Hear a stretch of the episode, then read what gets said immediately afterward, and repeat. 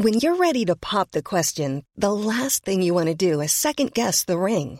At Bluenile.com, you can design a one of a kind ring with the ease and convenience of shopping online. Choose your diamond and setting. When you find the one, you'll get it delivered right to your door. Go to Bluenile.com and use promo code LISTEN to get $50 off your purchase of $500 or more. That's code LISTEN at Bluenile.com for $50 off your purchase. Bluenile.com code LISTEN. Planning for your next trip? Elevate your travel style with Quince. Quince has all the jet setting essentials you'll want for your next getaway, like European linen, premium luggage options, buttery soft Italian leather bags, and so much more. And it's all priced at 50 to 80% less than similar brands. Plus, Quince only works with factories that use safe and ethical manufacturing practices. Pack your bags with high-quality essentials you'll be wearing for vacations to come with Quince. Go to quince.com slash trip for free shipping and 365-day returns.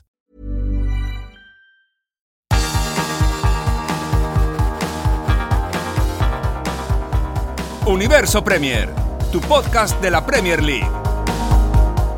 Con Álvaro Romeo, Leo Bachanián y Manuel Sánchez. Hola, ¿qué tal? Bienvenidos a Universo Premier. Reciban un cordial saludo de Álvaro Romeo desde Londres. Yo la verdad es que acabé muy contento con lo que vi en la primera jornada de la Premier League. No solo ya porque se marcaron 34 goles, que es una muy buena cantidad, sino por el hecho de que la contención o la especulación no fueron la divisa común. Creo que las ganas de ganar pudieron al miedo a perder y que nos lo pasamos muy bien. Hubo buenos espectáculos, como por ejemplo ese 5-1 que el Manchester United le endosó en Old Trafford al Leeds United. Todos los goles del partido llegaron en un espacio de 40-45 minutos entre la primera y la segunda parte y fue muy bonito de ver, nos reconcilió de nuevo con el buen fútbol y además es que había aficionados en las gradas y los aficionados no solo ya visten sonoramente al partido, sino que lo visten visualmente. Porque no es lo mismo ver un partido en una grada vacía que ver un partido con público. Y yo me llevé una grandísima impresión en el Brentford Community Stadium en la noche del viernes, cuando el Brentford le ganó por 2 a 0 al Arsenal. Ahí el público tenía muchísimas ganas de volver al campo y más ganas todavía de ver fútbol de primera división, pues el Brentford no estaba en Premier o en primera desde hacía 74 años. Bien, ese partido fue el que descorchó la temporada y fue un gran escaparate para la Premier League.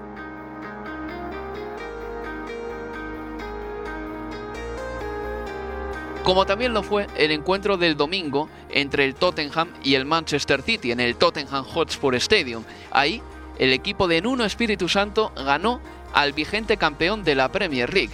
Además fue un partido con morbo porque Harry Kane no estuvo ni siquiera en la convocatoria del Tottenham y todos sabemos que Harry Kane quiere irse al Manchester City, que podría irse al Manchester City. Pues bien, los Spurs sin su gran estrella consiguieron abatir al equipo de Pep Guardiola. Además fue también una tarde muy especial para Nuno Espíritu Santo, un entrenador que pocas veces se lleva baños de multitudes para lo gran técnico que es y que el otro día la grada de su nuevo estadio le reconoció como uno de los artífices de esa victoria contra el Manchester City. Nunca es un mal momento para recordar que Nuno Espíritu Santo llevó al Wolverhampton de vuelta a la Premier League, que clasificó al Wolverhampton para la Europa League, donde lo hizo bastante bien además, y que Nuno también consiguió 77 puntos como técnico del Valencia.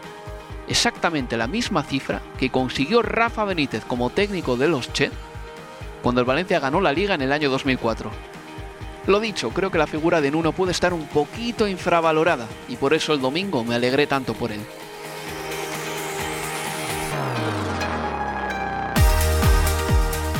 Al otro lado de las ondas tengo a Leo Bachanian. Hola Leo, ¿qué tal? ¿Qué tal? Muy buenas, Álvaro y a Manuel Sánchez. Hola Manu. Hola Álvaro, ¿qué tal?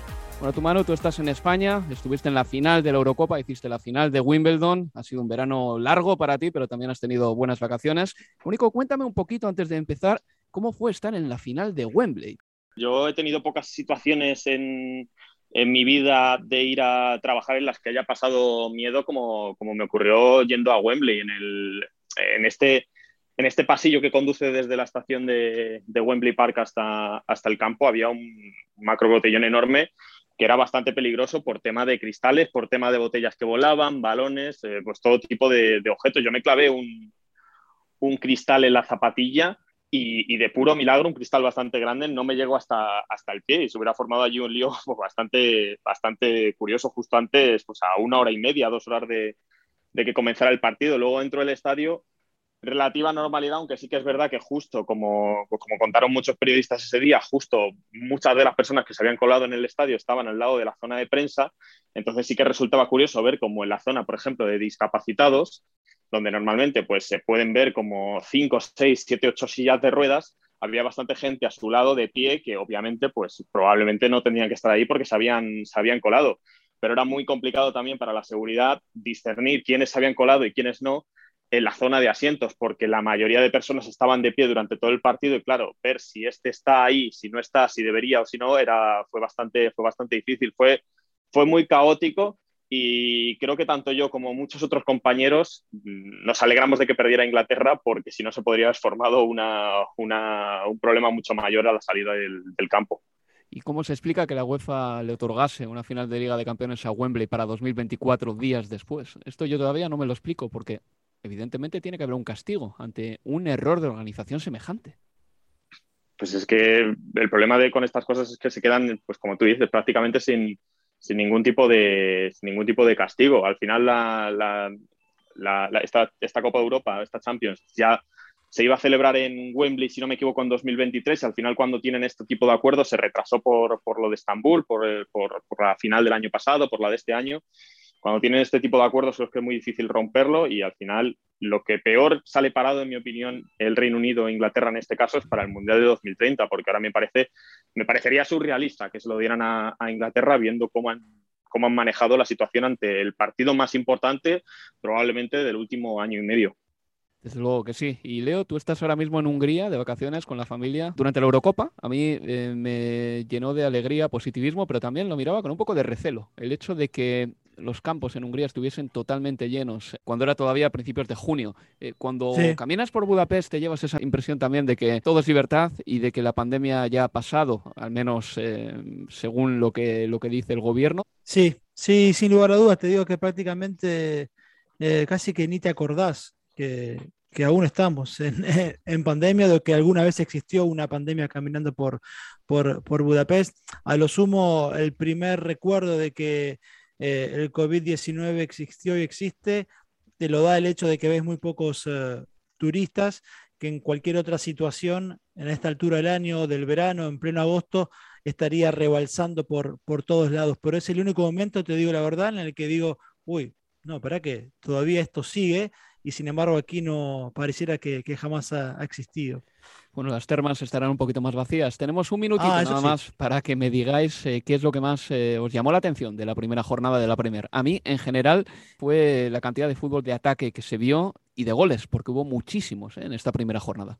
Pues eso precisamente, que no, que no hubo creo que ningún empate en, en, toda la primera jornada, que todo hubo victorias y que hubo un montón de goles. Yo creo que fue una primera jornada prácticamente perfecta. Sí, goles y, el regreso del público. Sinceramente se, se extrañaba eso y también el regreso eh, con el público de los visitantes a los estadios de, Inglaterra. Me quedo con esas, dos, con esas dos cositas. A la vuelta de la pausa hablaremos del presidente de Ruanda, de Martin Odegaard, del modelo del Brentford, un modelo que usa el Big Data aplicado al fútbol, del Manchester United. ¿Es este su año?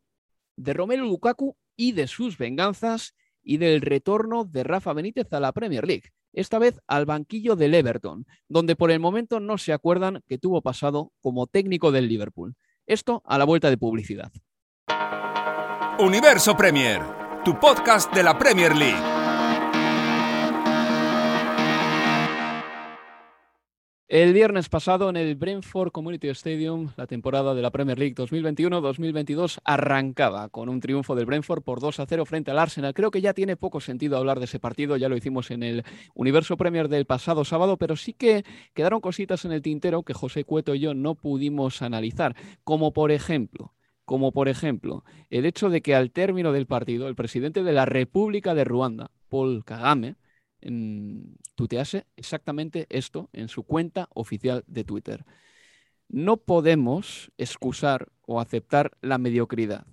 Un equipo tiene que construirse con la misión de ganar, ganar y ganar, para que cuando perdamos sea algo que no nos esperábamos. Estoy seguro de que todos sabemos sobre quién recae la mayor responsabilidad. Espero que ellos lo sepan también y que incluso lo acepten. Final. Leo, esto decía Paul Kagame, el presidente de la República de Ruanda, sobre el Arsenal. ¿Por qué me pongo el foco sobre él? Pues porque en la camiseta del Arsenal, en la manga izquierda, hay un rotulito, una ilustración que reza Visit Ruanda, visita Ruanda. Entonces eh, hemos visto el caso de un sponsor que es de muy dudosa procedencia también, porque Ruanda es un país al que el gobierno del Reino Unido ha invitado a ser transparente y a investigar acusaciones que pesan sobre él de torturas, asesinatos y desapariciones. Hay sponsors ahora que se toman la libertad, que no digo que esté mal del todo, pero que se toman también la libertad de opinar sobre el juego de un equipo. Le pasó también, por ejemplo, en su día al Manchester United con el eh, jefe ejecutivo de Adidas, que en 2016 criticó el juego de los Diablos Rojos. ¿Hasta qué punto los clubes tienen que tomarse en serio esto? No, saber, no creo que, sinceramente lo, se lo estén tomando demasiado a pecho sí, en, en el norte de, Londres. Es extraño, eso sí, totalmente extraño ver al presidente de, de un país eh, opinar sobre el debut o el andar futbolístico de, un equipo por el hecho de que eh, la cartera de, o el Ministerio de Turismo de su país tiene un logo eh, en la camiseta de, ese equipo al, que, al que, critica. está claro que, bueno, desde que en 2018 el gobierno de, Ruanda cerró ¿no? ese, ese mm, acuerdo de, para ser parte de, los sponsors del Arsenal en 30 millones de, libras, unos 42 millones de, dólares en, en su momento eh, fue muy criticado el acuerdo porque evidentemente más allá de los progresos económicos que ha hecho Ruanda desde el genocidio del 94, de allí para acá, de hecho ha sido puesto en escena como un eh, suceso económico, la recuperación de, ese país no deja de ser eh, un país africano con muchísimas carencias, con lo cual el foco estaba puesto si no podía haber sido usado para mejores eh, cuestiones esos 30 millones de libras. El presidente siempre se defendió diciendo que eh, los 30 millones se pagan solos a partir de la cantidad de turismo que ha generado ese Visit Ruanda en la camiseta del Arsenal, pero al mismo tiempo no creo que otros clubes puedan rasgarse las vestiduras cuando también tenemos eh, dinero proveniente de, países con, mm, con un récord de, de violaciones a los derechos humanos que no es el mejor. Por eso no sé cuántos pueden apuntar con el dedo al presidente de Ruanda, pero no deja de ser extraño y como vos decís, de todas formas eso es cierto. Hablamos de un líder, sí, autoritario, lleva más de 20 años en el poder y con muchísimas denuncias de abusos o violaciones eh, a los derechos humanos. Se habla mucho, por ejemplo, de mm, el Paris Saint Germain, de que tiene un patrocinio potente. Bueno, eh, realmente pertenece al estado de Qatar, el Manchester City, pero también en una serie de equipos que tienen patrocinadores que, dejan muchísimo que desear, ¿no? Eh, yo siempre digo, por ejemplo, que uno tiene que mirar, por ejemplo, la camiseta de un equipo alemán eh, patrocinada por una empresa estatal que amenazó con cortar el suministro de gas a toda Europa en invierno, quiero decir, y nadie habla, por ejemplo, de ese equipo. Quiero decir que todos tienen algo de lo que avergonzarse, o muchos de ellos al menos. Pero bueno, hablando ya de lo que sucedió en el terreno de juego, el Arsenal no jugó bien, jugó con eh, un equipo en el que la Casete y Aubameyang no estuvieron, y que la Arteta fue muy escueto respecto a su ausencia, dijo que estaban enfermos y punto, y quizá por ello el Arsenal ha pulsado el botón de, pánico, como se dice en inglés, y va a fichar, o va a intentar fichar dentro de nada ya a Ramsdale, y ya va a hacer lo propio, si es que no está cerrado ya, con Martin Odegaard, un jugador que tuvo la pasada temporada, y Manuel, ¿cuánto pueden aportar Ramsdale, pero sobre todo Odegaard a este equipo? Porque yo creo que le, Odegaard el año pasado, en lo poco que estuvo en el Arsenal, demostró que cuando juega bien, el Arsenal funciona mucho mejor. Sí, hombre, lo de Ramsdale es, no sé si estáis en mi barco, pero pagar 30 millones por Aaron Ramsdale me parece que es osado cuanto menos. Cuando quizás necesites invertir esos 30 millones, es que son 30 millones, es que me parece muchísimo dinero, cuando a lo mejor necesitas invertirlo en otras posiciones, como por ejemplo un lateral derecho, o, no sé, acaban de renovar a Granit Xhaka un año más, creo que hasta 2025. Veremos qué tal Odegar, que es un futbolista que, sinceramente, me deja, me deja dudas en cuanto a su ambición y su paciencia, porque que no haya querido o no le hayan dejado pelear por un puesto en el Real Madrid es algo que me, me sorprende bastante cuando lo comparo con otros futbolistas que sí que lo han intentado en el Real Madrid, como por ejemplo Fede Valverde, al que veía hacer un buen partido el otro día contra el Deportivo Alavés. Obviamente, si Odegaard llega al Arsenal por 35 40 millones de libras, es un gran fichaje para, para los Gunners, porque es un chico joven, es un chico que ya conoce la Premier League, que tiene una experiencia de, de seis meses aquí, que es muy importante para su adaptación. Y yo creo que el noruego, obviamente, es un futbolista con una creatividad y una magia que el Arsenal ha echado de menos de los mejores tiempos de Mesut Özil. Y veremos si junto a Smith Rowe pues consigue crear el centro del campo que, el Arsenal solía tener. Voy a dar un dato sobre el Manchester United y el Arsenal que el otro día vi, me sorprendió bastante y te hace ver lo importante que era el juego del Arsenal hace, hace un tiempo. Y es que Paul Pogba dio cuatro asistencias el otro día contra, contra el Leeds United y solo siete jugadores en la historia de la Premier en haber conseguido dar cuatro asistencias en un mismo partido. Pues de esos siete, cuatro han jugado en el Arsenal y eran Davis Bergkamp, Thierry Henry, Santi Cazorla y Mikel Arteta. O sea que para que veamos lo que era el Arsenal en lo que se ha convertido y lo que tiene que volver a intentar conseguir con jugadores como Odegar o como Smith Rowe. Yo llevo mucho tiempo diciendo, Leo, que se habla de la defensa del Arsenal, que es una verbena, y eso no es cierto. La defensa del Arsenal no es fiable igual en momentos críticos, o no es una defensa que te gana partidos, pero el año pasado fue el tercer equipo menos goleado de toda la Premier League. Lo que le ha pasado al Arsenal es que paulatinamente, año tras año, ha ido perdiendo calidad. Yo recuerdo cuando tenía Osil, Ramsey, Wilser, Cazorla, jugadores con los que podías hacer triángulos de asociación en todo el terreno de juego y el Arsenal tampoco tiene en este momento gol, porque Aubameyang y Lacazette están un poco más secos de lo que uno esperaría, no ahora, sino también la pasada temporada. O sea, el problema del Arsenal no es exactamente la defensa, como se dice desde hace 15, 20 años, sino que en el centro del campo es mucho peor de lo que era antes. Sí, y además, eh, fíjate en, cuando el viernes el Arsenal tuvo que salir a, remontar cuando queda en desventaja, lo tuvo que hacer con Smith Rowe, con Martinelli, con Pepe, con, con Balogun en ataque, con un futbolista que debutaba eh, en el eje de la mitad de la cancha. También digo, eh, en lo futbolístico, un equipo muy, pero muy joven, entiendo los atenuantes de, ciertas ausencias como la de Aguamellán y de la cassette que marcaba a Arteta, pero a mí me parece quizás que lo peor de, de este Arsenal, más allá de del resultado es cómo los atisbos o pasajes de progreso que se han visto desde la llegada de, Arteta terminan siendo tan frágiles. Yo pocas veces veo un equipo con tanta tendencia, Álvaro, dentro por lo menos del Big Six, a, dispararse en el pie, sinceramente, porque si a vos te dicen, si vos no viste el partido, no tenías la oportunidad de verlo, te enterás al día siguiente abriendo una aplicación que el Brentford, por ejemplo, hubiera vencido al City, al Liverpool o al Chelsea, entras en shock, te, ¿no? Te, te refregás los ojos para ver si es que viste bien. Y sin embargo, eso ocurre con el Arsenal y no es sorpresa absolutamente para nadie. Eh, si hay un equipo del Big 6 al que vos te dicen, mira, le van a hacer un gol con un pelotazo del arquero rival de 70 metros y el segundo gol va a venir de un lateral en ataque, yo creo que todos vamos a pensar o vamos a tender a creer que ese equipo va a ser el Arsenal, porque creo que muchas veces el progreso que se puede ver como, como, por momentos existió en el inicio de, la era de Arteta y sobre el final de la temporada pasada y sobre todo en el trabajo eh, en defensa, eh, ese equilibrio que por momentos parece haber encontrado o ese esqueleto en cuanto a la formación que parece haber encontrado y que permite mirar al futuro con optimismo, terminan siendo eso, pasajes muy frágiles, pero frágiles porque en general ese disparo en el pie es propio. Por cierto, que lo del Big Six también podríamos suprimirlo ya, ¿no? Del vocabulario popular, porque el Arsenal lleva dos años que no entra entre los seis primeros. Yo creo que como norma general, igual este año yo voy a dejar, intentar dejar de utilizarlo. Pero sí que creo que hay una plantilla decente, como para acabar entre los seis primeros, pero a la vez eh, la ves muy lejos de las mejores plantillas de la Premier League. Ahora mismo es un equipo que como máximo puede aspirar a quedar quinto, porque la cuarta plaza, viendo eh, al Chelsea, al Liverpool, al United, al City, parece complicadísima. Es que ese es el problema del Arsenal en este momento. Y luego tengo la impresión también de que Mikel Arteta a veces es, eh, no ha terminado de dar continuidad a tres o cuatro jugadores muy buenos que le saquen las castañas del fuego.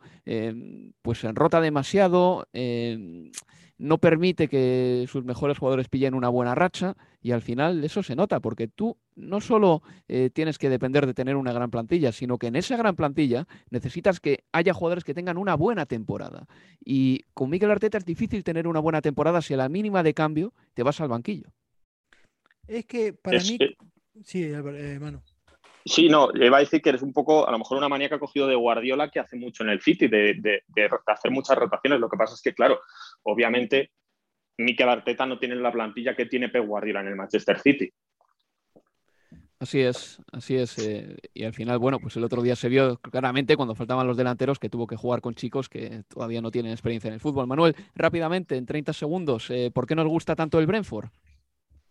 Porque es un equipo que nos hace recordar la película de Moneyball de Brad Pitt, eh, con un equipo construido en base a las estadísticas. El Brentford no ficha como ficharíamos tú y yo, que vemos a un tío que hace 40 goles y decimos, pues fichamos a este porque tiene que ser el bueno.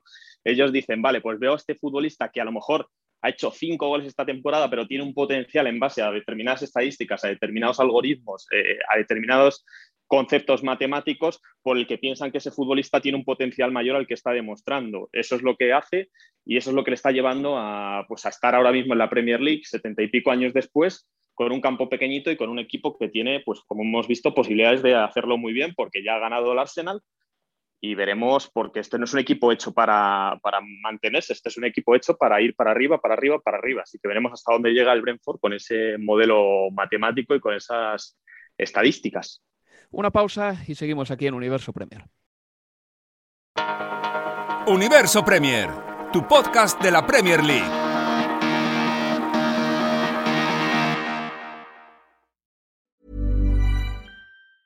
A lot can happen in three years, like a chatbot may be your new best friend. But what won't change? Needing health insurance. United Healthcare Tri Term Medical Plans, underwritten by Golden Rule Insurance Company, offer flexible, budget friendly coverage that lasts nearly three years in some states. Learn more at uh1.com. When you're ready to pop the question, the last thing you want to do is second guess the ring. At Bluenile.com, you can design a one of a kind ring with the ease and convenience of shopping online. Choose your diamond and setting. When you find the one, you'll get it delivered right to your door. Go to Bluenile.com and use promo code LISTEN to get $50 off your purchase of $500 or more. That's code LISTEN at Bluenile.com for $50 off your purchase.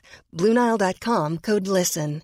Mom deserves the best, and there's no better place to shop for Mother's Day than Whole Foods Market. They're your destination for unbeatable savings, from premium gifts to show stopping flowers and irresistible desserts. Start by saving 33% with Prime on all body care and candles. Then get a 15 stem bunch of tulips for just $9.99 each with Prime. Round out Mom's menu with festive rose, irresistible berry chantilly cake, and more special treats. Come celebrate Mother's Day at Whole Foods Market.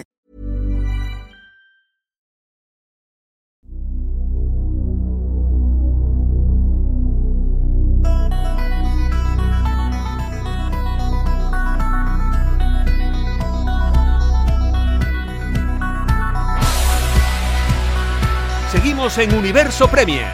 Aquí, con Álvaro Romeo, Leo Bachanian y Manuel Sánchez.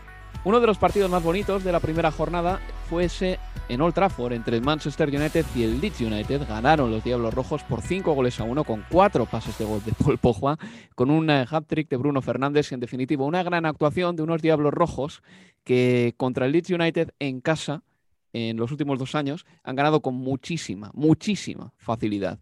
Uno mira al Manchester United y se da cuenta de que es un equipo por lo menos peligroso. Por lo menos peligroso. ¿eh?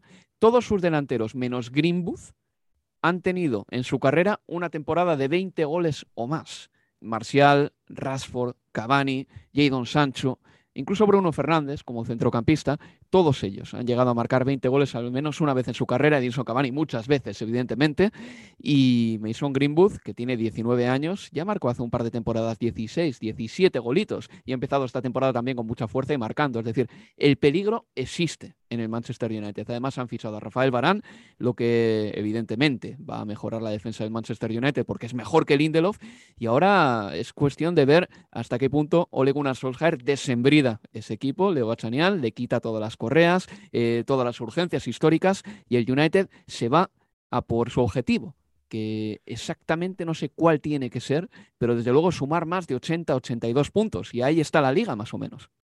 Sí, totalmente. Yo creo que si de objetivo se trata es pelear la Premier. Yo creo que ya esta es la temporada en la que no habrá excusas para, para Solskjaer, Álvaro. Me parece que no.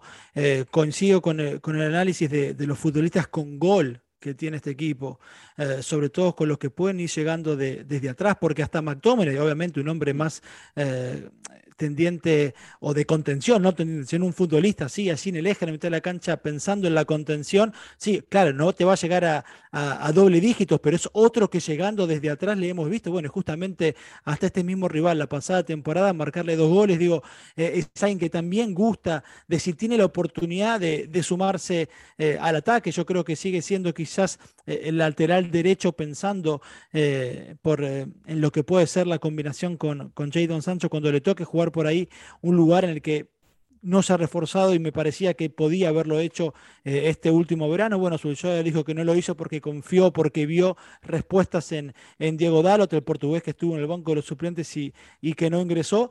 Pero sí, yo creo que el objetivo para este equipo es pelear la Premier. Tiene que ser esta temporada para el conjunto de, de sobre todo a partir de lo que genera, me parece, eh, la llegada de, de, Sancho eh, en ataque. Me parece también que la llegada de Sancho eh, abre, y viendo lo que ocurrió el, sábado, abre quizás un signo de interrogación con, con Marcus Rashford, si es que Greenwood continúa también en este nivel para cuando Rashford pueda volver, ¿no? Recordemos que estará fuera hasta octubre, pero quizás se abre una incógnita así con el lugar de, del delantero una cosa que tienen todos los equipos ingleses de, que, van a jugar la Liga de Campeones, el Liverpool, el Chelsea y los dos de Manchester, es que arriba tienen una pólvora infinita. He mencionado antes, Manuel, la del Manchester United, pero si uno mira al Chelsea que acaba de fichar a Lukaku, también. Mira al Liverpool que tiene los tres tenores más Diego Jota, mira al Manchester City también, que está buscando un delantero centro y podría fichar a Harry Kane. Esos equipos tienen un montón de delanteros, un montón de variantes y cuando se sueltan en ataque son muy peligrosos. Yo creo que esta liga va a ser una liga de muchos goles precisamente por eso, porque a base de fichar, a base de pagar, a base de invertir, es que tenemos a muchísimos de los mejores delanteros de Europa aquí peleando por un puesto y siempre que juegan además es que tienen que demostrarle al entrenador que pueden ser titulares. Y, y ya no solo los que están, es los que pueden venir. Eh, no sé si habéis visto, y me he levantado con una notificación de Sky Sports sobre que Robert Lewandowski quiere cambiar de aires, quiere, quiere un nuevo reto, quiere salir del Valle de Múnich después de muchos años ahí. Y claro, lo primero que te viene a la mente es dónde podría encajar ahora mismo Lewandowski, porque tampoco hay tantas opciones. Es, complicado verle en Italia. Eh, podría ir al Tottenham si se va Harry Kane, podría ir al Manchester City si el Tottenham no vende a Harry Kane. Son prácticamente las únicas opciones que, que le veo a Lewandowski. ah, pero el Tottenham no juega Champions, ¿eh? también hay que tenerlo muy en cuenta. ¿Va a sacrificar Robert Lewandowski una Champions por ir al Tottenham? Claro, es una suposición mía que no tenía ningún sentido. Claro, seguramente, seguramente no. Entonces yo pensaba que a lo mejor el Manchester City podría ser un buen destino para, para Lewandowski, porque creo que leía que, el Bayern de Múnich no iba a aceptar menos de 100 millones, 100, eh, millones por él, pero es verdad que es un delantero más veterano que, que Kane. Vamos a ver las próximas semanas porque creo que el futuro de Kane es de lo que más se va a hablar en la Premier League, más allá creo que prácticamente del fútbol. Y es que ahora mismo veo más favorito, sé que es eh, complicado decir, pero creo que veo más favorito a Chelsea y Manchester United si el Manchester City no refuerza su delantera que al propio City, porque ahora mismo un equipo en el que lo único que se tiene arriba como nueve puros Gabriel Jesús se queda muy corto para, aspirar a ganar todos los títulos, como vuelve a ser una vez más la obsesión de Pep Guardiola después de no haber conquistado la Premier. Tú sabes, Leo, que... La, Champions, perdón. La Champions. Tú sabes, Leo, que el Manchester, perdón, que el Blackburn Rovers estuvo a punto de fichar a Robert Lewandowski, ¿no? En el año 2010. Sucedió y no pudo ficharle porque coincidió que cuando tenía que volar a Blackburn para firmar y para ver las instalaciones, el maldito volcán islandés entró en erupción, maldito para el Barcelona también, que tuvo que viajar a Milán en autobús y perdió 3-1 con el Inter, pero también maldito para el Blackburn Rovers, porque no pudo traerse a Lewandowski a la ciudad de Blackburn cuando el Blackburn estaba en primera eh, porque el volcán entró en erupción y se cerró el tráfico aéreo. Bueno, pero bendito para el propio Lewandowski también. ¿eh? También, me, cuesta, pensar eh, una carrera como la suya con un comienzo así en, en, Blackburn, pero no la sabía la anécdota y no deja de ser de todas formas eh, sorprendente y, y, buena. Pero ojo que coincido así con, con Manu respecto de, de esa necesidad imperiosa ¿no? de, del City de, de reforzarse con un, con un 9 con gol, cuando repasás eh, la ineficacia del City en ataque y sobre todo como se le vio el primer cuarto de hora inicial en, eh, en el nuevo White Hart Lane, es para que, para que te hagas la pregunta de por qué no fueron por Kane como prioridad como primer fichaje antes que, que. Vale la pena recordar que el City la temporada pasada, Álvaro Manu marcó 83 goles en, en, Premier, pero que son 19 goles menos que la temporada 2019-2020 y que su goleador fue Gundogan con 13 goles en Premier y salvo Sterling que convirtió 10 goles, después ningún otro futbolista alcanzó el, doble dígito y que el City termina llegando a la final de la Champions con Kevin De Bruyne como, como falso 9. Sí, estoy de acuerdo. De hecho, el fichaje de Jack Grealish y esta comparación a quien lo ofenda, mm, pues lo siento, pero me recuerda un poquito a la de a la contratación de Mesut Özil por parte del Arsenal. ¿Por qué? Porque el Arsenal en su momento eh, ese verano quería fichar a Mesut Özil y a Luis Suárez e hizo primero una pues una, un desembolso por el jugador alemán que se fue del Real Madrid al Arsenal y, luego ya no tenía dinero para fichar a Luis Suárez. Creo que ofrecieron 40 al Liverpool y el Liverpool pedía 40 más uno, ¿no? Esa era la historia y al final Luis Suárez se quedó en el Liverpool una temporada más. Pero el fichaje que mejor hubiese venido al Arsenal, el que hubiese transformado al equipo, porque le traía al equipo un jugador que necesitaba tras la marcha de Van Persie sobre todo, habría sido Luis Suárez. En el caso del Manchester City sucede algo muy parecido. Para mí Jack Grealish va a mejorar seguramente al equipo, aunque tiene mucho todavía por aprender ¿eh? tácticamente, pero no va a transformar al equipo. Y Harry Kane sí, porque la pasada campaña el City no tenía un delantero centro, un 9, que tú dijeses, este puede jugar todos los partidos. Y esta campaña se notó el otro día, sin ir más lejos, en el campo del Tottenham, que después de 15 minutos maravillosos del Manchester City, con ocasiones de gol de todo pelaje y condición, no consiguieron marcar un gol porque los que remataban no eran delanteros centro. Sí, y además porque es la foto de la temporada pasada y es que por eso yo me pregunto por qué no, no hubo insistencia desde un primer momento para que la prioridad fuese Kane, porque la temporada pasada vimos un montón de estas cuestiones de un City ineficaz en el arranque del partido cuando es absolutamente dominador, como le ocurrió ante el Tottenham, y que además una vez que quedan desventajas ya allí no sabe bien del todo cómo poder revertir un, resultado. No es un equipo hecho para revertir resultados, sobre todo mentalmente me parece, este conjunto de, Pep Guardiola. Es, prioridad, me parece, la, necesidad de, de, un goleador y lo marcábamos hasta cuando la Champions le, les generaba sonrisas como fue aquella eliminatoria ante el PSG, porque si bien ganó en París, recordemos que hasta el minuto 55 ese Manchester City no encontraba el gol y no sabía ni siquiera cómo encontrarlo. Y a partir de un error del arquero rival, en ese caso Navas, termina enderezando una eliminatoria, bueno, y la historia termina con el equipo eh, disputando la final en, en, Portugal ante el Chelsea. Pero me parece que, eh, sobre todo cuando ahora se le vienen Chelsea y Liverpool al, Manchester City, yo no sé hasta qué punto eh, tiene la, oportunidad de, permitirse un, eh, un, inicio lento como el de la pasada temporada. Yo no sé hasta qué punto esta 21-22 te va a permitir un comienzo lento como si te lo permitió la pasada. Y Manuel, un eh, buen comienzo para un Tottenham que ha tenido un verano evidentemente un poquito convulso, con un Harry Kane que no se dignó a entrenar durante eh, las primeras sesiones de entrenamiento. Nuno se estrenaba en el banquillo, ganaba su primer partido al Manchester City. El de Tottenham Hotspur Stadium vibraba con el nuevo entrenador. ¿Y hasta dónde puede llegar un eh, Tottenham sin Harry Kane? Yo creo que la mecha es más corta, evidentemente, sin Harry Kane que con Harry Kane. Y si Daniel Levy finalmente le va a vender, que esta era la pregunta que te quería hacer, ¿por qué no le vende ya? Para encontrar el sustituto cuanto antes. Porque ya tiene una, figura creada Daniel Levy, Daniel Levy a su alrededor de, negociador duro y yo creo que no se quiere quitar esa, careta, pero es verdad que, es que ahora mismo el Tottenham sin, sin, Harry Kane, pues es verdad que el otro día ganó, el otro día le salió bien el plan de, de aguantar, disparó mucho contra, contra el Manchester City, pero porque también la defensa del Manchester City estuvo muy endeble. Confiar, a, confiar, confiar, a, confiar en Hugo Lloris, confiar en que Davison tuviera un buen partido como el que hizo el otro día.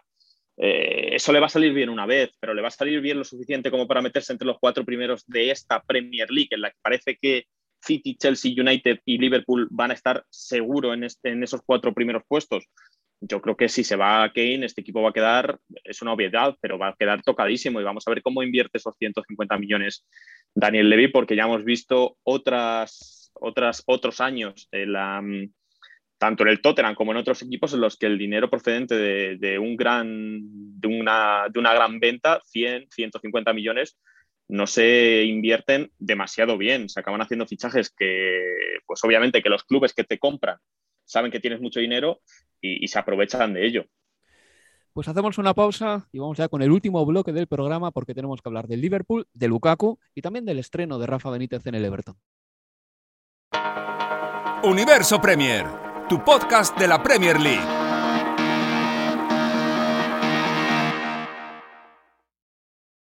Y aquí continuamos en Universo Premier. Antes de irnos, tenemos que hablar eh, del fichaje de Romelu Lukaku por un Chelsea que le ganó 3 a 0 al Crystal Palace. Es oficial, Romelu Lukaku ya está en el equipo, eh, le han enseñado las instalaciones de nuevo, que ya las conocía muy bien. Llega después de marcar 64 goles en dos temporadas en el Inter, pero estaba mirando sus números en el Manchester United, Manuel, y tampoco lo hizo tan mal ahí, al menos en lo numérico. Marcó 42 goles en dos temporadas. Eso sí, siempre pesó sobre él em, pues ese marchamo de que igual no era un buen delantero para el Manchester United. Bueno, en el Inter, desde luego, ha desmentido esa percepción.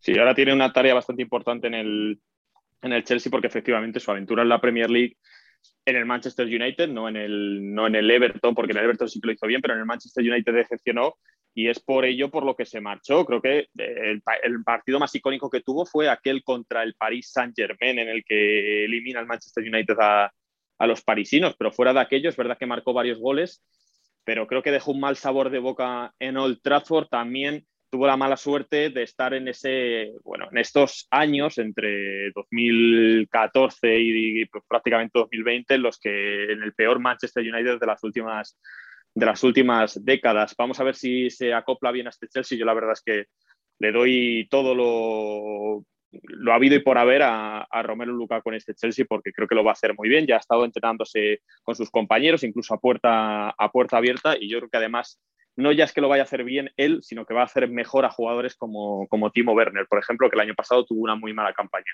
Hay una cosa de Romelu Lukaku, Leo, que a mí me parece que siempre juega en su favor. Es el hecho de que juega con el sentido de la revancha en las venas. Yo estaba leyendo un perfil suyo en el Players Tribune, eh, esa página web y ese portal tan bueno, y de verdad que lo recomiendo porque explica cómo cuando tenía 11 años, bueno, pues había eh, un padre de otro el otro equipo, que cuestionaba en primer lugar que Romelu Lukaku tuviese 11 años y en segundo lugar creo que también cuestionaba si era belga o no, cuando Romelu Lukaku ha nacido en Bélgica. Y él en ese partido jugó con más ganas todavía y se fue a por el hijo de, ese señor que estaba cuestionando su nacionalidad, su edad, y bueno, eh, no para pegarle ni nada, pero sí para demostrarle durante el partido que era muchísimo mejor que él, y ha sido un poco como la seña de identidad de Romelu Lukaku en toda su carrera. Lo que se dice en inglés, prove the doubters wrong, demostrar a tus críticos que no tienen razón. Sí, seguramente ese sea el fuego interior de, Lukaku, que, de hecho, vos sabés que me, me parecía hasta injusto eh, la crítica para él respecto de su paso por el Manchester United, respecto de lo que fue, por ejemplo, para con Timo Werner. ¿Por qué digo esto? Porque, a ver, en materia de goles, si bien Lukaku pasó una temporada más que, que Werner en, en el Chelsea, obviamente vos dado los números, fue muchísimo, mucho más prolífico lo de Lukaku que lo de Werner en el Chelsea. Sin embargo... Lo de Lukaku en el Manchester. En el Manchester United, perdón. Sin embargo, las críticas para Lukaku en esas temporadas con, en, el Manchester United tenían que ver, por ejemplo, con lo defectuoso de sus controles de balón, las dificultades que tenía para asociarse eh, al, juego abierto, y es justamente todo lo que le vimos también a Werner la temporada pasada, ¿no? Esos controles defectuosos, eh, el no conectar bien con, sus compañeros eh, en ataque, y todo eso sumado a la falta de gol con lo cual en la comparación me parecía injusta justamente las críticas por el mismo hecho futbolístico que recibió uno y otro. Yo creo que con Lukaku este Chelsea da un salto de calidad para ir, como dijo Tuchel, en abril de este año, para ir a la casa del Manchester City en esta 21-22. Una cosita más sobre Chelsea, movemos ficha ya. A ver, eh, las últimas dos Premier League se han ganado con eh, dos equipos que tuvieron una racha sensacional. El Liverpool en 2019-2020 no perdió un partido más o menos hasta el mes de febrero, cuando pierde en el campo del Watford. El Manchester City en la 2021 eh, acumuló una racha de, más de 10 partidos seguidos ganando, que ya le distanció definitivamente de, los, de sus perseguidores. ¿Es este, ¿Creéis en primer lugar que esta liga se va a ganar así, con una racha espectacular? ¿Y es el Chelsea capaz de tener una racha semejante? Porque el Liverpool y el City ya sabemos que han sido capaces de ello. Yo creo que Yo creo que no. Sí, bueno, yo creo que no porque creo que la va a ganar el más consistente, pero no creo que vayamos a ver un dominio de ganar 15 partidos seguidos. Difícil en ese caso, ¿no, Leo? De todas maneras, viendo la calidad del United y del Chelsea, que se produzcan rachas semejantes esta temporada. Eh, yo creo que eh, nos parecen lógicas porque las hemos visto desde 2017 en adelante, pero realmente es raro que haya rachas tan buenas. Sí, por ahí no es obviamente a los que estábamos acostumbrados históricamente en, en, la Premier, pero yo creo que este conjunto de, de Tuchel sí que está hecho para poder generar ese tipo de, de, de, rachas, más allá de que, bueno, será más complicado por lo que veníamos hablando de lo que son, eh, de cómo se han reforzado los, los rivales y cómo encaran todos esta 21-22, pero sigo pensando que desde el regreso, desde la llegada de Tuchel para en el Chelsea, apenas sacó 7 puntos menos que el Manchester City de Pep Guardiola, que en general le terminó sacando 19 puntos al conjunto de Tuchel. Pues es un dato, un dato interesante. Bueno, del Liverpool ya hablamos en el anterior Universo Premier, ganó con facilidad en el campo del Norwich City. Y del Everton solo decir que Rafa Benítez se estrenaba como técnico del Everton, Rafa Benítez fue entrenador del Liverpool, pero bueno, eso ya se lo han olvidado en Goodison Park. y su Everton, eh, desde 2017 solo ha ganado dos de los 59 partidos en los que ha recibido un gol primero. Dos de 59 desde 2017. Bien, el otro día le ganó el Southampton precisamente así. Igual Rafa Benítez cambia un poco esa, la suerte de ese Everton que era frágil y cuando recibía el primer gol normalmente no ganaba, ya veremos. Pero va a hacerlo mejor Rafa Benítez que Carlo Ancelotti, Leo. Yo creo que sí, que lo va a hacer mejor porque conoce el paño y porque él también, hablábamos antes del fuego interno de, Lukaku, bueno, hay un fuego interno también en Benítez, que lo primero que dijo al llegar es, quiero demostrar que estoy a la altura de los grandes entrenadores que contamos en la Premier. Bueno, yo creo que sí lo está, sí lo está. Además, Rafa Benítez nos olvidamos, pero ha ganado ligas con el Valencia, ganó la Champions con el Liverpool y con el Newcastle, bueno, aseguró la permanencia del equipo con holgura en, eh, sus últimas temporadas ahí en St. James's Park. Esto ha sido todo por nuestra parte, así que Leo, Manuel, muchas gracias por estar aquí. Un saludo chicos, un abrazo. Un abrazo a los dos. Y esto ha sido todo. Les invito a que este sábado escuchen nuestra retransmisión del Brighton and Hove Albion Watford, seguida de un universo Premier en el que repasaremos los partidos del sábado. Se despide de todos ustedes Álvaro Romeo. Adiós.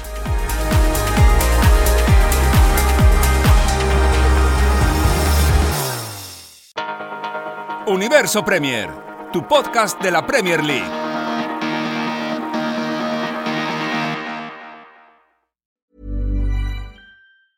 Normally, being a little extra might be a bit much, but not when it comes to healthcare. That's why United Healthcare's Health Protector Guard fixed indemnity insurance plans, underwritten by Golden Rule Insurance Company, supplement your primary plan so you manage out of pocket costs. Learn more at uh1.com. Hey, it's Danny Pellegrino from Everything Iconic. Ready to upgrade your style game without blowing your budget? Check out Quince. They've got all the good stuff shirts and polos, activewear, and fine leather goods, all at 50 to 80% less than other high end brands. And the best part? They're all about safe, ethical, and responsible manufacturing. Get that luxury vibe without the luxury price tag. Hit up quince.com slash upgrade for free shipping and 365 day returns on your next order. That's quince.com slash upgrade.